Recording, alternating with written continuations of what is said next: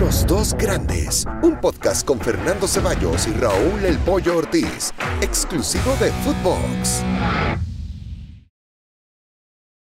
Hola, ¿qué tal? Y sean todos bienvenidos a Los Dos Grandes. Por fin eh, cayó la luz, por fin alguien se iluminó, por fin alguien habló como tenía que hablar. Y no estoy hablando precisamente del eh, Pollo Ortiz, sino de Oribe Peralta. Pollito, ¿cómo estás? ¿Cómo estás, mi querido Fernando Ceballos, ídolo multitudinario? Fuerte abrazo a ti, a toda la banda y sobre todo a los americanistas que están cagados de frío en la cima para variar. Eh, escuché un poco de las declaraciones. No, no, cuenta, en semana FIFA no cuenta. se paró la liga y no, no, no se suma. Razón, no cuenta. razón. Cuando juegas contra equipos, contra equipos chicos no cuenta tanto, pero eh, escuché unas declaraciones de Oribe Peralta y ya las había escuchado yo igualitas, pero del mismo jugador, pero al revés, ¿no? O sea, qué, qué conveniente. Cuando juega para Chivas, cuando cobra para Chivas, cuando no juega para Chivas, cuando tiene que quedar bien con los chivermanos, porque son declaraciones que a lo mejor él puede creer que son ciertas y, son muy, una opinión muy respetable, pero cuando estaba en América decía que la presión era del América, que el equipo más grande era el América, eh, bla, bla, bla. Es decir, de acuerdo a donde juego, de acuerdo a lo que digo, ¿no? Yo por eso me quedo más con las declaraciones de Ángel Reina, que lo tuvimos hace algunas semanas acá, que él ya se retiró, que él jugó en los dos equipos, que dijo un par de, un par de verdades que a algunos nos puede caer bien y a otros les puede caer mal, pero, ay, Oribe, Oribe, por favor, deja de vender uno. No, era ídolo, no, no, era ídolo del Azteca, no le aplaudían cada vez que, entraba, no, no era el hermoso delantero americanista. Efectivamente. Ayer solamente dijo una verdad, pollo. La afición más grande de México está en Chivas. Creo que, que la presión por parte de, de la gente hacia, hacia el equipo eh, siempre va a existir. Entonces, y más en un equipo como, como lo es Chivas, que, que tiene la afición más grande de México, entonces creo que eh, eh, es por eso que, que, tienes esta, este tipo de presión. Y por eso la presión es tan grande. creo, que, creo, que, creo que hay que aplaudirle a, a, Oribe lo que dijo, pero, pero más que eso, yo también le aplaudo que le haya mandado un mensaje a Víctor Manuel Bucetich que haya puesto en su lugar a Víctor Manuel Bucetich y que le haya dejado muy claro a Víctor Manuel Bucetich que... Para mí el fútbol es 11 contra 11 y se juega dentro de la cancha. Eh, creo que, el, el tener desventaja o no es quedarte con uno menos ahí. En Chivas no son necesarios los jugadores extranjeros. La única desventaja en el fútbol es jugar con uno menos. Mm, no sé, es que para mí sí es una desventaja jugar con puros mexicanos. Eh, sobre todo cuando no aspiras a tener a los mejores, ¿no? Eh, es como el caso del Athletic Club de Bilbao, ¿no? Que, que, juega con puros vascos o con puros de raíces vascas. Pues obviamente, si no aspiras a tener eh, no solamente deja todos los mejores, ahí, ahí sí ya se están regionalizando demasiado, tienen todavía mucho más complicado el asunto porque no es ni de puros españoles, es de puros vascos, ¿no? Eh, para mí sí es una desventaja, el problema es que lo dijo, lo puede pensar de, dientes para adentro en su casa y platicarlo con su esposa, platicarlo con sus hijos, platicarlo con, sus amigos, con un par de amigos, pero... pero... nadie engañó a Bucetich, pollo, cuando agarró el proyecto y nadie lo obligó a decir cuando llegó a Chivas que, que, era un proyecto que le veía futuro, que tenía jugadores que con ellos eh, podía hacer un buen papel, que él creía que con este equipo se podría aspirar a grandes cosas. O sea, todo eso lo dijo Bucetich cuando llegó al Guadalajara. Pero también, y nadie lo obligó a tomar el equipo. Y, a lo mejor hoy, hoy no puedes cambiar el discurso públicamente. Pero no está cambiando el discurso. Es que jugamos con desventaja. Pero no está cambiando el discurso. Se supone que en Chivas, es que para mí todo eso es real.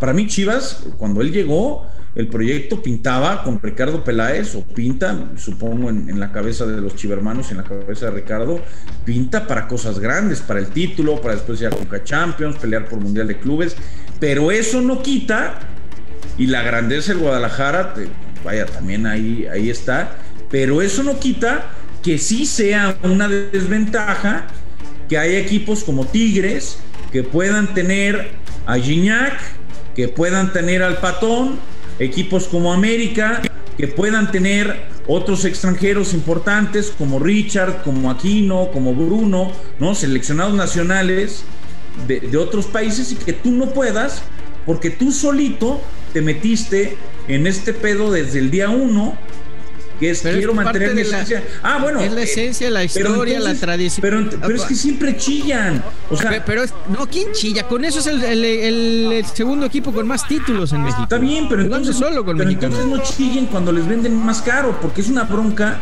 en la que ustedes solitos se metieron.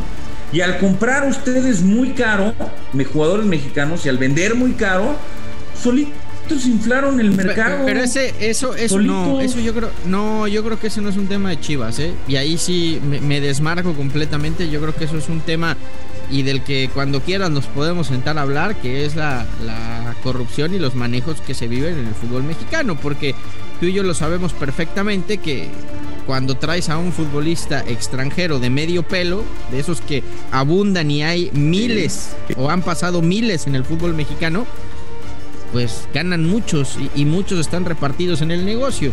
Entonces, ¿cómo le hago para seguir trayendo extranjeros de medio pelo? Inflando, inflando, inflando, inflando, inflando, inflando, inflando. Ahora, esa es una, una forma de verlo. Y no, y no digo que esté mal. La otra forma de verlo es, a estos güeyes solo les sirven mexicanos. Si quieres a mi mexicano, pues cómpralo que, lo necesite, porque aparte tampoco es como que abundan jugadores de calidad mexicanos como para aventar para arriba en todos los equipos, ¿estás de acuerdo? Pero, pero no pasa solo con Chivas, pollo, es que este es el tema, o sea, el futbolista mexicano se lo venden caro a quien sea, a Tigres, a Monterrey, a Chivas, al América, al, que sea, ¿eh? No, y estoy de acuerdo, pero, pero, pero siempre que, que, regularizar en la Liga Siempre salen con la cantaleta de que a Chivas le venden más caro, y puede ser que sí, ¿eh? O sea, puede ser que si el León. Pero no es que le vendan más caro. Yo, yo... ¿Tú crees que si el León hubiera llegado por Antuna hubiera costado 12 millones?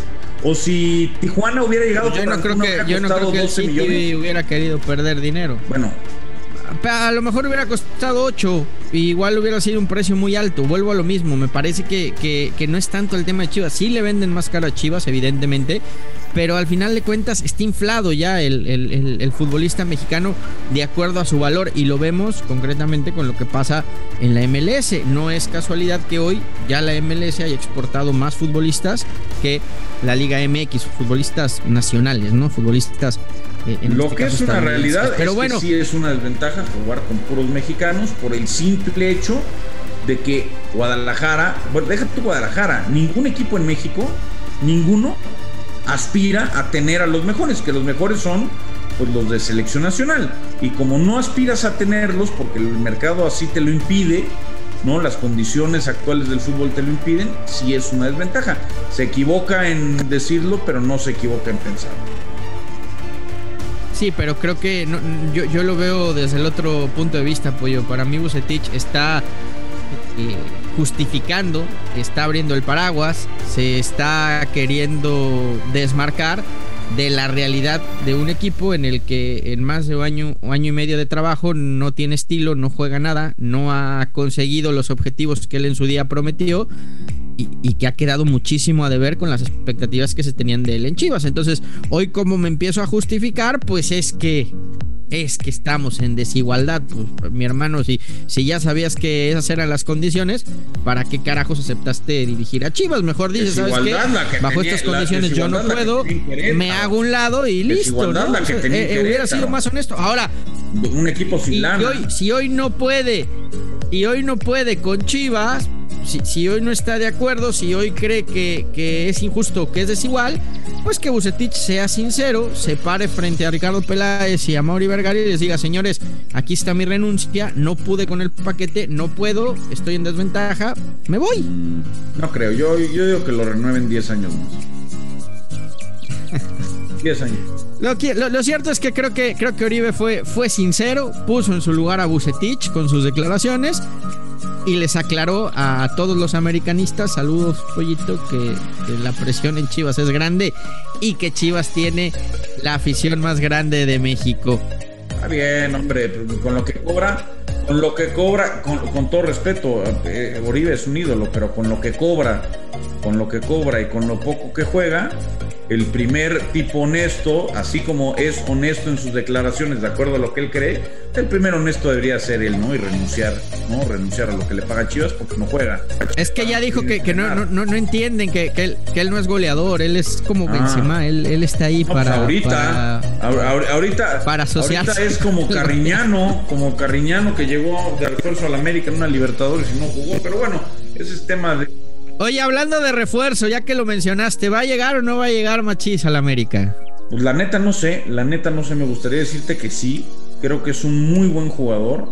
Ojo, no es, no es este, no es Pelé, tampoco esperen a un crack mundial pero creo que sí es un jugador que podría marcar diferencia. No es Vidal que, que, estaba ahí, aunque tú no lo creas, pero ah, bueno, eh, es, un jugador que puede, que puede marcar diferencia. Sí puede marcar diferencia. No, no, no. Sí puede marcar diferencia. Vidal quería ir a la América. sí, a todos los equipos ha querido ir pero es un jugador que puede marcar diferencia, que juega como extremo, principalmente por izquierda, de perfil derecho, de buen regate, que tiene gol. La última temporada fue, fue un buen elemento eh, para el Granada, eh, pero bueno, que también ha pasado ya por muchos equipos.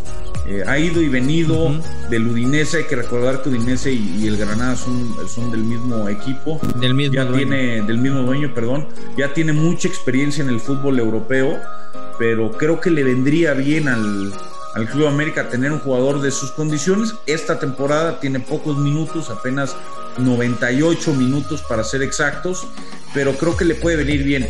Que mejora la... No sé si va a venir a romper la liga si es que viene, va a empezar. Pero lo que sí me queda claro, lo que sí me queda claro es que definitivamente vendría a mejorar notablemente la posición de, extremo en América. Incluso con Renato Sano, porque Renato eh, la última temporada con el América no pesó, lo que hizo con el Atlas fue lamentable y ahora, aunque jugó 20 minutos, bueno, metió su golecito, pero, pero ya no va a estar, ¿no? Eh, por lo menos lo que resta de la temporada. Mejor que Laines y mejor que Suárez, bueno, by far. El tema, sí, sí, el tema que a mí me preocupa es que al ser un extremo eh, izquierdo de perfil derecho le puede tapar la proyección a Salvador Reyes, que lo está haciendo muy bien. Tendría que jugar. Pero también puede jugar por el centro, ¿eh? también, puede jugar como interior. En el, Granada muchas veces lo usaron como interior, inclusive en, la, mejor temporada que tuvo el Granada, eh, llegando hasta cuartos de final en la Europa League, ahí estaba. en ese sentido, claro que te da opciones, porque también puedes jugar a perfil natural, ¿no? Como extremo por derecha, si, si lo quieres eh, pero creo que lo más fuerte que tiene la América, además de la portería, por supuesto, pero es el medio campo, Fer. O sea, creo que el, éxito de los resultados de Solari, aunque no ha logrado el título, por supuesto, en su primer, eh, en su primer campeonato, pero que América ha sido de los equipos más consistentes desde que llegó él, es el medio campo, con Aquino, con Naveda, que hoy no está, pero que le está dando algo de rotación, con, con Fidalgo, con el mismo Richard. Es decir, creo que el éxito del equipo de Solari es ese tridente del medio campo. Entonces, yo ahí no le movería. ¿Qué le movería? Las bandas. Ahora habrá que ver cómo, cómo llegan los seleccionados de América, porque es una fecha triple, es una fecha triple la, que se jugó ahora en FIFA. Y, pero Roger anotó, Roger está jugando bien, Henry también.